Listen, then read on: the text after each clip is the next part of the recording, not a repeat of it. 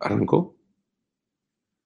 Buen día, Fabián Onetti, 16 de febrero. Disculpen la pequeña demora, que ahora que tenemos el YouTube Live a veces se complica un poquito más, pero eh, vemos que muchos de ustedes se anotan, con lo cual es un servicio más y en vez de escucharnos en vivo, nos quieren ver en vivo. Y recuerden que este link después lo pueden ver eh, las veces que quieran. Algunos de ustedes nos mandaron las acciones o los activos que les preocupan o que les interesan o que siguen. Si me los quieren, nos lo mandan por email. Si no, igual vamos a tratar de mandarles hoy una encuesta. Así los tenemos en una lista y estamos seguros que cuando hay noticias o temas que conciernen a los activos que ustedes miran, estamos atentos.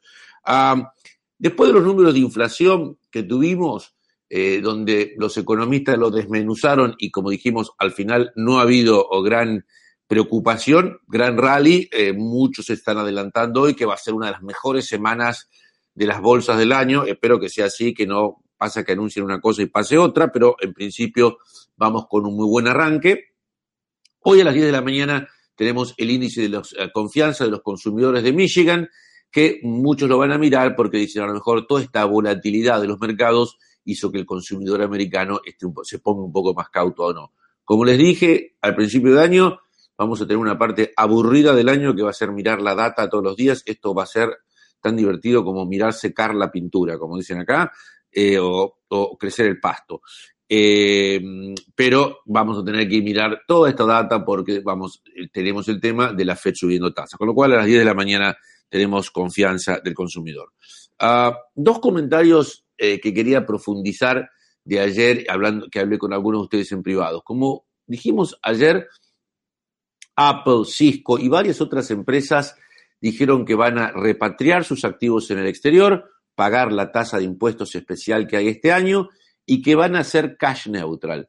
Pensemos lo siguiente, estas compañías son compañías que tienen retornos muy altos, retorno en equity, utilidades, márgenes, y Apple, que tiene como 200 mil millones de dólares en cash, ese cash le rinde menos del 1% con lo cual claramente no es el retorno que tiene vendiendo teléfonos. Este, y, y, Apple se puede endeudar el día que quiera, si mañana quiere comprar otra compañía, porque tiene un crédito espectacular. Entonces lo que estas compañías están diciendo es, vamos a devolver todo este cash a los inversores, porque honestamente nos baja el retorno y no tiene ninguna utilidad especial.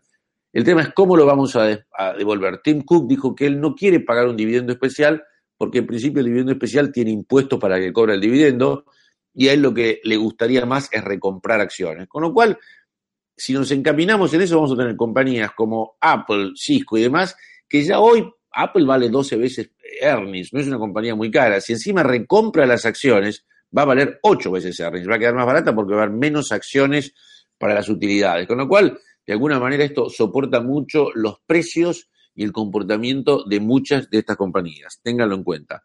Ah, Trade de la semana, eh, se lo vamos a mandar hoy, un excelente reporte de nuestro analista técnico Gustavo Felici, en línea con lo que veníamos conversando, conversando fin de ciclo, golpe de commodities, el índice de commodities industriales de B larga A, Delta Bravo Alfa, con una ruptura técnica al alza muy significativa de corto y mediano plazo.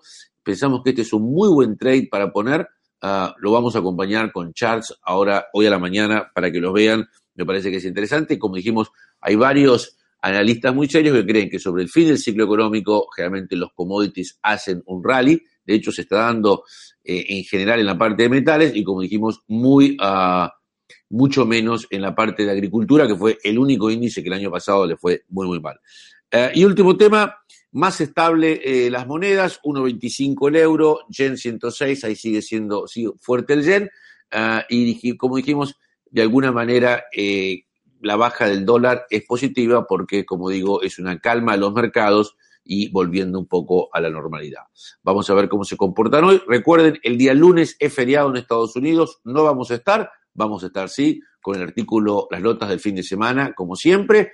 Uh, las, probablemente las mandamos el domingo o el lunes y nos vamos a reencontrar el día martes de vuelta. Nada más, abro la línea por si alguno tiene alguna pregunta o comentario. Eh, bienvenida. No. Perfecto.